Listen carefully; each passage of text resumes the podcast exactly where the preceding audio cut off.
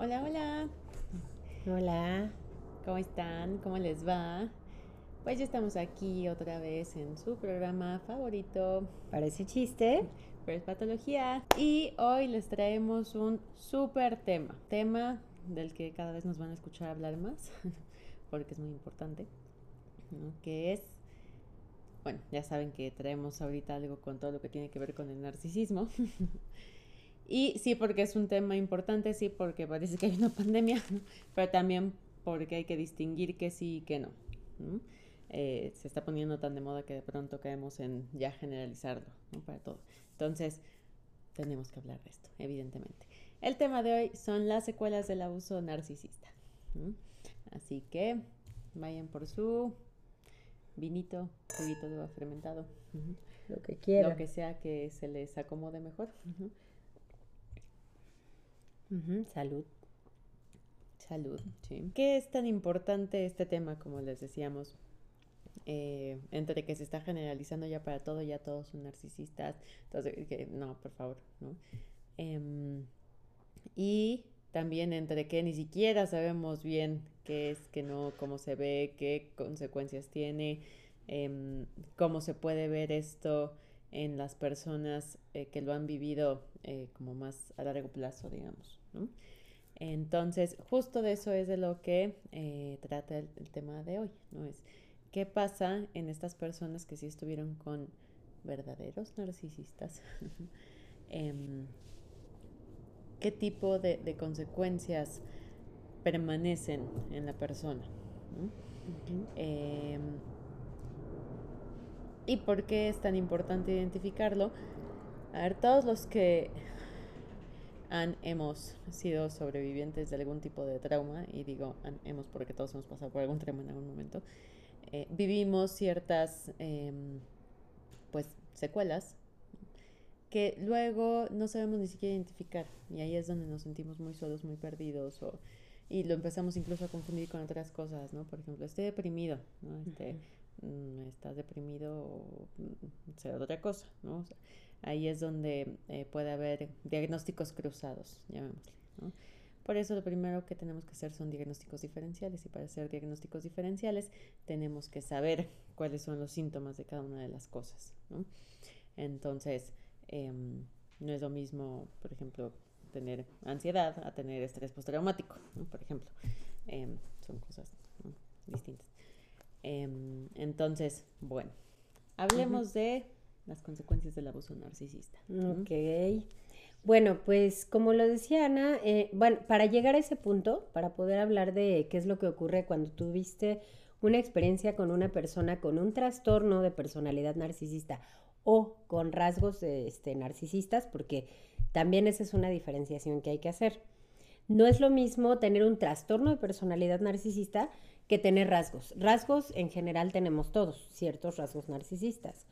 Pero dependiendo de la frecuencia y la intensidad, se puede considerar algo más patológico, ¿no? Obviamente eso cómo se va a ver, pues se va a ver en, los comportamientos y en lo, que, en lo que nos genera un maltrato que se puede estar ejerciendo a través de una persona con este diagnóstico, o bueno, vaya, que tenga rasgos y no esté diagnosticada, pero se sabe que hay rasgos, ¿no? O sea, a veces cierto tipo de personajes líderes, podemos decir, ay, este, es súper, eh, ¿cómo decirlo? Carismático, ¿no? Carismático, buena onda, seductor, etcétera. Sí, pero también tiene unos rasgos narcisistas bien fuertes y que incluso los necesita para estar en donde está, porque de otra manera no llegarían ahí, ¿no? Entonces, bueno, ¿qué es el abuso narcisista? O vaya, sí vamos a hablar de las secuelas, pero primero, ¿qué es lo que pasa cuando se está con un narcisista, no? E, evidentemente hemos hablado de eso, pero mucho de lo que ocurre es humillación, maltrato psicológico, maltrato financiero, maltrato físico, chantajes, manipulaciones. Es un constante golpeteo, ¿no? De diferentes cuestiones emocionales que van a llevar a la persona a destruir de alguna manera a la víctima su voluntad, ¿no? Este el abuso narcisista obviamente em, se da con la intención, en este caso el narcisista lo hace con la intención de conseguir sus propios objetivos, que es someter a una persona, evidentemente, Y pues, ¿cómo se viven los narcisistas? Generalmente los narcisistas se van a ver con sentimientos de grandiosidad y tú los vas a ver así como muy seguros, como su vida súper resuelta, como no, no manches, este, me sorprende su seguridad. Pero lo que esconden en realidad es una frágil autopercepción, una frágil imagen de sí mismos. Y por eso son tan endebles a, la crítica, digamos, realmente les importa mucho la crítica externa, porque es frágil su yo, ¿no? Su, eh, sí, pues de alguna manera como su esencia de personalidad. Porque igual de lo que no se habló, bueno, no se habla tanto, pero ocurre, es que generalmente un narcisista tuvo un familiar, sobre todo mamá o papá, que también fue narcisista. Y de ahí surge el trastorno, entre otras cosas, ¿no? No es el único motivo. Pero bueno, entonces ese maltrato que viví, esa anulación de mi ser, ¿qué hace? Pues que yo me convierta en un perpetrador. ¿Qué voy a hacer ahora? Pues yo voy a someter a mis víctimas a vivir esa misma, si se le puede llamar, vejación que yo viví, ¿no? esa misma anulación, esa cuestión de, de, evaluar lo que soy. Entonces, bueno, eso es lo que pasa con los narcisistas. Y evidentemente al estar tratando a una persona con manipulación, con chantaje, con humillaciones, todo lo que mencionábamos, esta persona llega un momento en el que tiene secuelas. Esas secuelas van a depender muchísimo del tiempo en el que me vi sometido a eso. No es lo mismo ver a una persona, por ejemplo, con una pareja que duró 20 años, porque en esos casos hasta Ronnie lo ha mencionado, ¿no? Cuando hemos estado durante tanto tiempo hay un daño cognitivo que a veces ya es irreparable e irreversible. O sea, ya no hay manera de regresar y resolverlo, porque ya es un daño cognitivo, cognitivo muy fuerte y por ende también hay como poca seguridad, este, poca autoestima. Y a veces sí, ya no hay manera, ¿no? Y son personas muy inseguras, con muchos miedos, ¿no? porque evidentemente pues es la secuela, ¿no? Es la secuela de lo que vivieron con el narcisista. Y bueno, pues ya decíamos cómo se ve supuestamente esta grandiosidad, etcétera. Y qué genera, pues una de las primeras cosas que yo creo que todos conocemos y todos hemos vivido es la ansiedad, ¿no? Pero hay una cosa que la ansiedad es como, es una amenaza de que algo va a ocurrir, pero no se tiene un motivo aparente en general. Al estar con un narcisista sí hay motivo, ¿no? O sea, sí tienes por qué sentirte ansioso porque constantemente te va a estar comparando, constantemente te va a estar triangulando, te va a estar diciendo, no, mira, yo, híjole, ¿cómo me acuerdo de ese discurso que en algún momento me decía alguien? ¿No? no manches, o sea, de verdad es muy sutil, pero cositas así como de, no, a mí me buscan todas en el trabajo, ¿no? Haz de cuenta, sí, se mueren por mí, ¿no? cosas así de O sea, y, y, híjole, pues esa es la triangulación, entonces tú te la empiezas a creer así de, no manches, qué afortunada soy de tenerlo a mi lado. No, es un tipazo. Ya después te das cuenta que, que no era así, ¿verdad? a, mí, a mí no me ha ocasionado esa sensación. O sea, más bien me ocasiona la sensación de, neta, no, o sea, o sea, ¿por qué tendrías necesidad de estarlo mencionando, no? O sea, ¿cuál es tu objetivo? ¿Que ¿Me quieres hacer sentir insegura o qué? Pues sí, eso es lo que quiere, efectivamente, hacerte sentir insegura. Y no porque lo logren, afortunadamente, sino porque me parece patético. Más bien tener que recorrer ese tipo de estrategias para intentar hacer sentir inseguro a alguien y entonces que se sientan afortunados de tenerte. Sí, entonces así se siente la ansiedad cuando terminaste una relación y muchas veces llegas a un trastorno de ansiedad generalizada si te sometiste mucho tiempo a vivir eso, ¿no? También otra de las secuelas que tenemos es la depresión. Y la depresión, ¿cómo se vive? Pues como tristeza, como un sentimiento de inutilidad, ¿no? Como un desgano ante no hacer las cosas, o sea, no, vaya, no tener ganas de hacer las cosas, ¿no? Estar muy cansado y puede evidentemente detonar en un trastorno depresivo, ¿no? O sea, en un episodio depresivo mayor. Ahí depende lo mismo que dije hace rato, de la intensidad, ¿no? De, de la, este, pues sí, de, los factores, de los factores que haya de por medio. Si estoy cerca de mi red de apoyo, si no, y cómo están las cosas, ¿no? Entonces, eh, también, o sea, yo creo que nos podemos deprimir por muchos motivos, pero cuando es, se trata o tiene relación con haber estado con una persona narcisista, es unos, son unos sentimientos muy particulares, ¿no? Como muy, este, ¿cómo decirlo? Pues muy fuertes, o sea, muy fuertes de, de minusvalía, ¿no? De, de, este, no valgo nada, porque constantemente te están repitiendo en un discurso de una forma y de otra y de otra que no vales nada y que toda la culpa de todo lo malo que pasa la tienes tú. Y si la asumes, o sea, cuando estás ahí, que es la indefensión aprendida, de hecho esa, bueno, venía mucho más adelante, ya me adelanté, pero la indefensión aprendida es cuando ya te rindes, ¿no? Cuando ya dices, no puedo más, o sea, sí es cierto, soy yo el problema.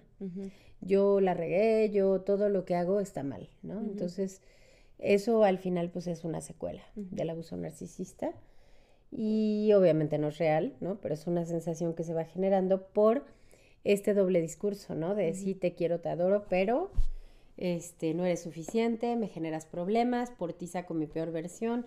O sea, porque el narcisista siempre va a justificar su maltrato con tu comportamiento. Tú eres la culpable y me estoy adelantando a otra de las secuelas, ¿no? Pero te voy a decir algo, o sea, sí, a lo mejor ellos te pueden manejar este discurso de es que tú eres el culpable de que se haga este, mi peor versión, pero ellos también sacan tu perversión, precisamente por todas estas cosas.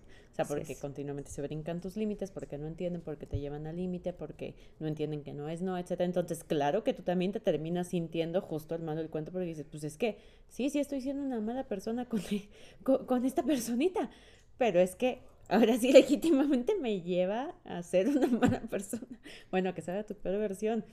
Y, y ahí es donde precisamente pues se engancha toda la disonancia cognitiva y todo, que es como, o sea, sí, tal vez estás recurriendo a estrategias no asertivas, y estás explotando y estás siendo grosero, este, y, y, ahí es donde incluso te confundes mucho porque pareciera que estás en espejo con el narcisista, ¿no? Y ahí es donde tú te cuestionas, o sea, el narcisista soy yo, ¿no? Sí. Bueno, aunque no tengas esas palabras, nosotros porque pues, sí usamos esas palabras, ¿no? Pero a lo mejor justo el malo soy yo porque todo lo que le estoy reclamando que hace, pareciera que yo lo hago y no tengo ni cómo decirle que no.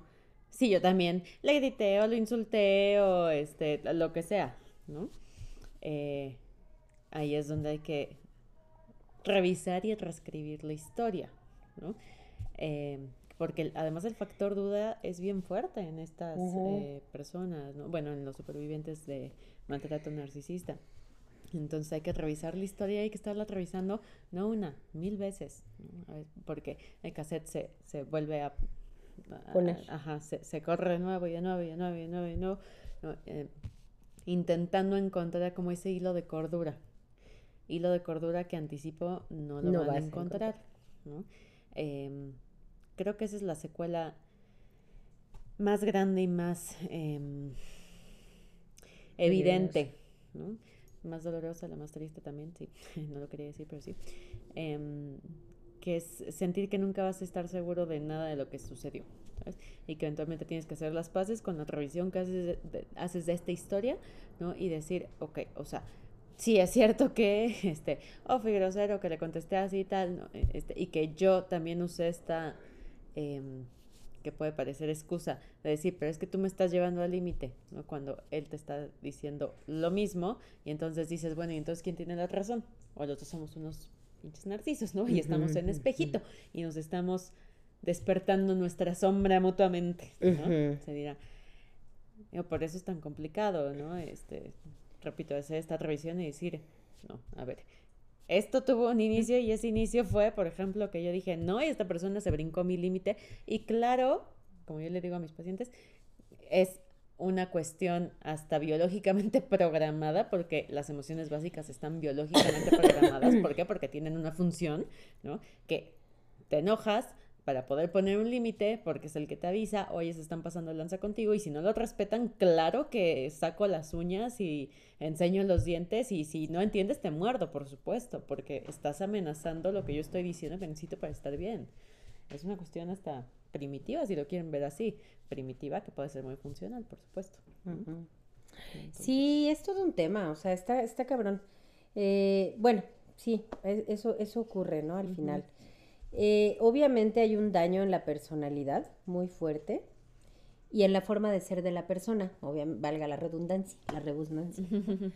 este, eh, te empiezas a desdibujar, ¿no? O sea, empieza este desdibujamiento em, emocional o desdibujamiento de personalidad, si se le puede llamar de alguna manera. Y este, y te pierdes totalmente de, pues, de quién eres, de lo que te gustaba, incluso te desconoces, ¿no?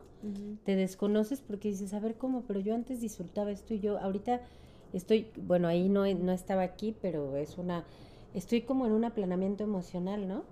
Lo que me gustaba ya no me gusta, ya no me genera nada, me siento raro, rara.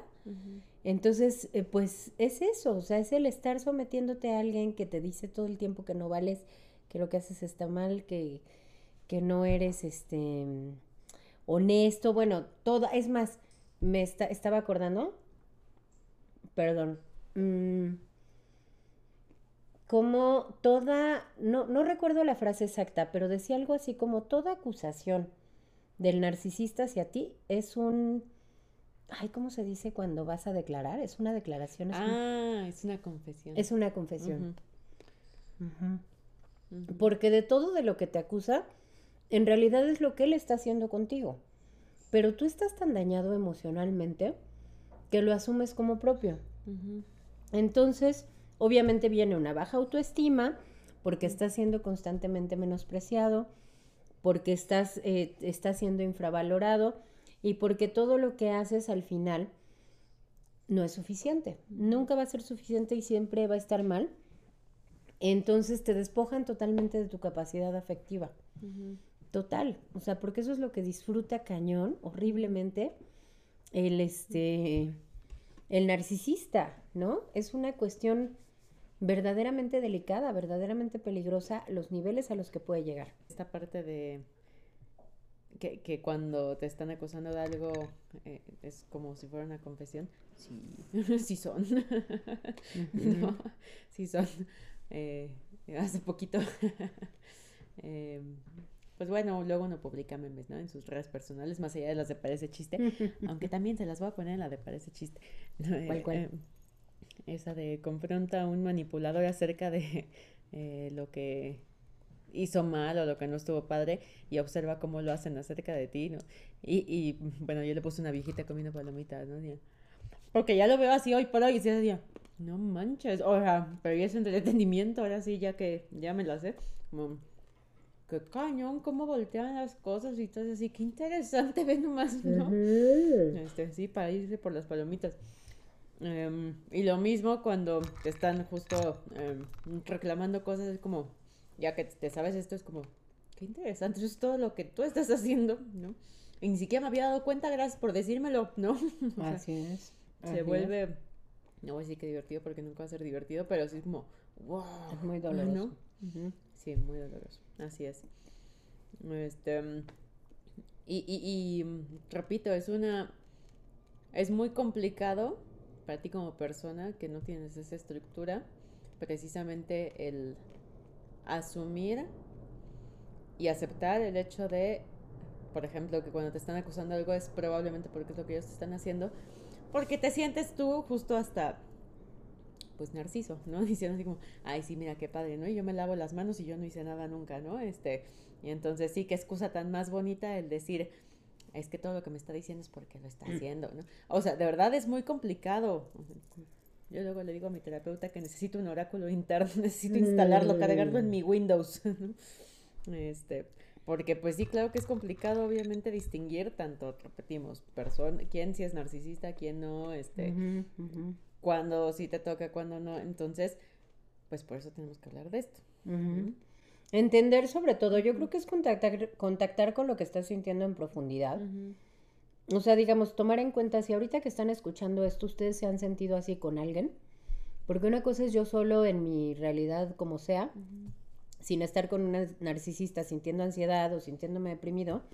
Y otra cosa es tener todas estas sensaciones juntas cada vez que estoy cerca de alguien. Si tú las estás teniendo es porque es sumamente probable que esa persona sea un narcisista porque llegas a sentir incluso que no eres capaz de tomar tus propias decisiones y eh, empiezas a dudar incluso de tus talentos y habilidades. Yo sí estoy convencida, pero muy convencida, de que la intuición, que es un término que acuñó, bueno, que utilizaba Jung, no acuñó, pero utilizaba, siempre te avisa, siempre Ana, siempre, pero a veces no la queremos escuchar. Por muy bien que estés con ese alguien, que si es narcisista, esa voz te dice, no te acomodes. No es bueno. Te lo dice, pero ya tú decides si te haces güey y no la escuchas. ¿no? Pero en algún punto te lo dijo. Entonces, incluso estando muy bien, o sea, es la memoria emocional de la que he hablado en otros programas. Porque tu memoria emocional es sabia y sabe cuando has estado con gente que te maltrata o te lastima, que aunque no sea narciso, te va a llevar al mismo punto a donde ya has conocido. Entonces te lo avisa, pero a veces no queremos escuchar. Y evidentemente eso también, entre otras cosas, empieza a generarle, eh, como parte de las secuelas, esa dificultad para poder confiar en los demás. Porque obviamente has estado tan trabajado para mal y te han resaltado tanto tus defectos que entonces ya no puedes empezar a confiar en nadie porque además otra de las herramientas de la manipulación es el aislamiento social, ¿no? El dejarte cada vez más lejos de los demás y por ende tú te sientes completamente solo lidiando con todas estas emociones negativas que te están lastimando, ¿no? Entonces es todo un tema. Y digamos que la secuela favorita, la favorita de la cual vamos a hacer un programa en otro momento, es la culpabilidad. ¿No? Bueno, o sea, es secuela y es causa. Por eso tenemos que hacer otro programa de eso, para distinguirlo. Porque puede ser incluso lo que nos hace proclives a terminar. Con un eh, narcisista. Claro. Eh, entonces, sí es parte de mm, los detonantes y parte de las consecuencias. Así es. Em, hay que trabajar muchísimo con, esa parte de la culpa de todas las formas en el ser humano porque es la madre de muchos de nuestros vicios. Eh, y no porque no sea humana, ¿eh? ojo, claro que es humana y claro que también tiene una función, por supuesto, pero hay que aprender a distinguir, como yo les digo a mis pacientes, cuando es una culpa con sentido y cuando es una culpa sin sentido. A lo pendejo. sí. Y es que en este caso escuchas tan constantemente que es tu culpa, o sea, que tú eres el responsable de que yo te maltrate. O sea, es como decirte, es que yo te trato así, pero porque tú te lo ocasionas.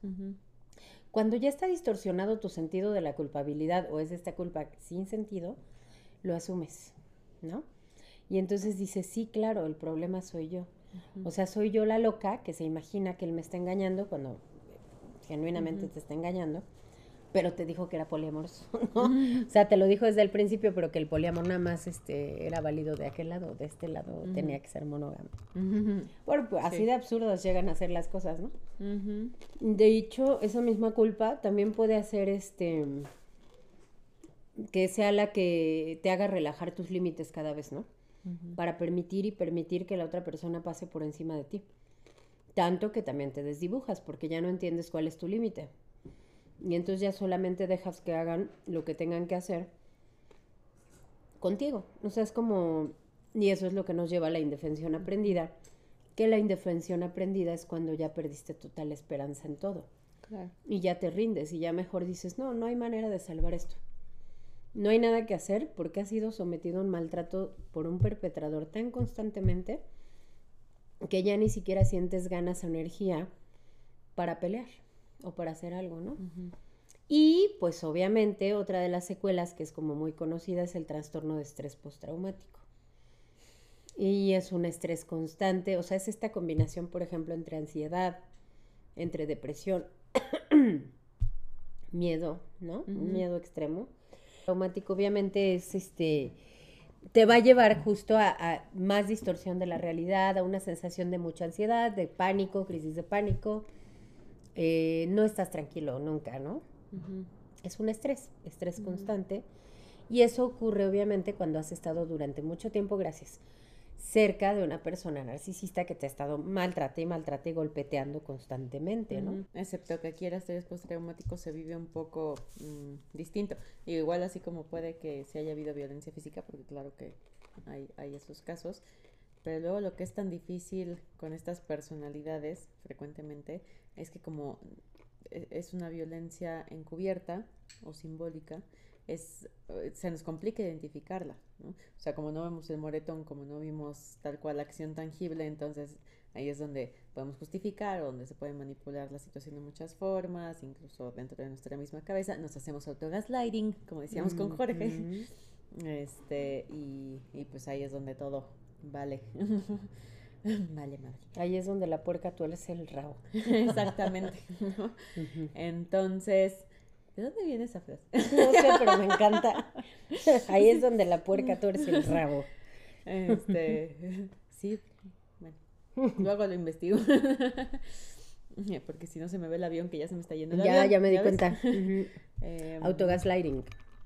Ah, sí, la violencia simbólica. el estrés postraumático, acá se va a ver como estar repitiendo las escenas, todo lo que sucedió, el sí, sí, eh, tienes razón o no tienes razón, si tienes razón otra persona o no, em, este, esta aversión a ver a la persona, em, entras como en un modo huida, ¿no? O sea, de ya no quieres nada de conflicto, eh, te, te, recluyes entonces porque pues claro que mermea tus pues tu confianza en los vínculos, ¿no? O sea, si, si esto te lo hizo una persona que era cercano a ti, que querías mucho, lo que sea, este, pues se vuelve bien complejo, ¿no? Es como, eh, ahora cómo sé que es real y que no. Uh -huh. Entonces, es digo, es también un estrés postraumático que también es complicado eh, manejarlo, identificarlo. De hecho, o sea, justo eh, otra de las secuelas es, son las conductas autodestructivas. Cuando viviste este sometimiento por, por una, un agresor, pues, por el perpetrador, como estábamos usándolo, uh -huh. También eh, con la culpa y con el trastorno de estrés postraumático y con todas estas cosas que hemos mencionado, la depresión, la ansiedad, al tratar de acallar todo esto que estás sintiendo, puedes tener conductas autodestructivas como autocastigo, por ejemplo, ¿no? Que entre esas viene la parte del aislamiento, te aíslas de las personas porque no te sientes digno de poder compartir con nadie porque tú eres el que arruina los vínculos, porque tú eres el que arruina todo, al menos así lo ve tu uh -huh. cerebro, ¿no? Uh -huh. Y también está, eres proclive a desarrollar adicciones, porque uh -huh. estás muy mal y porque pues obviamente lo que se busca es anestesiar. Drogas, alcohol, ¿no? Este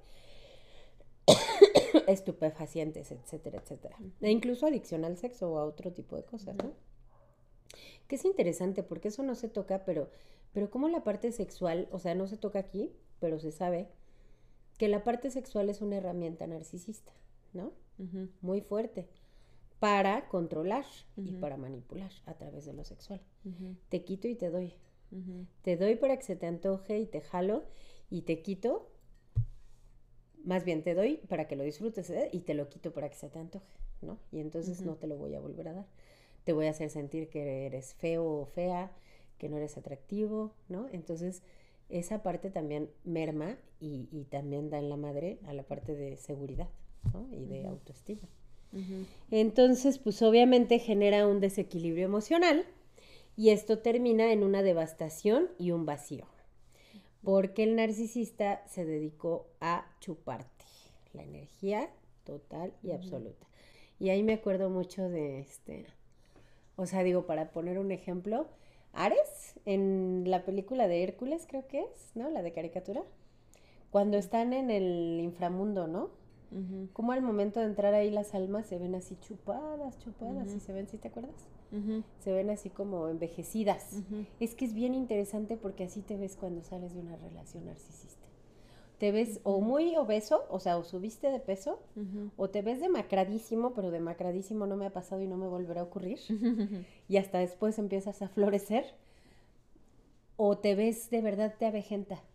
Mucho, muy cabrón. Yo he visto muchas fotos que suben en grupos sobre antes del narcisista y después del narcisista. Y más bien con el narcisista y después del narcisista. O sea, ya cuando me siento bien, uh -huh. cambia el rostro, cambia el semblante, cambia todo. Porque cuando te sometes a un maltrato constante, obviamente, obviamente va a tener secuelas, uh -huh. ¿no? Y, y si ahorita que están mirando este programa reconocen algo de eso, los invito y las invito a que vayan a buscar ayuda. porque esto es algo bien sutil y porque a veces no nos damos cuenta, solamente nos sentimos mal, pero no entendemos por qué. Cuando empezamos a rascarle ya descubrimos que a lo mejor estamos en medio de haber salido de una relación así. Y le puede pasar a cualquiera. Y te puedes dedicar a lo que sea. Si tú quieres psicoterapeuta, y te va a pasar.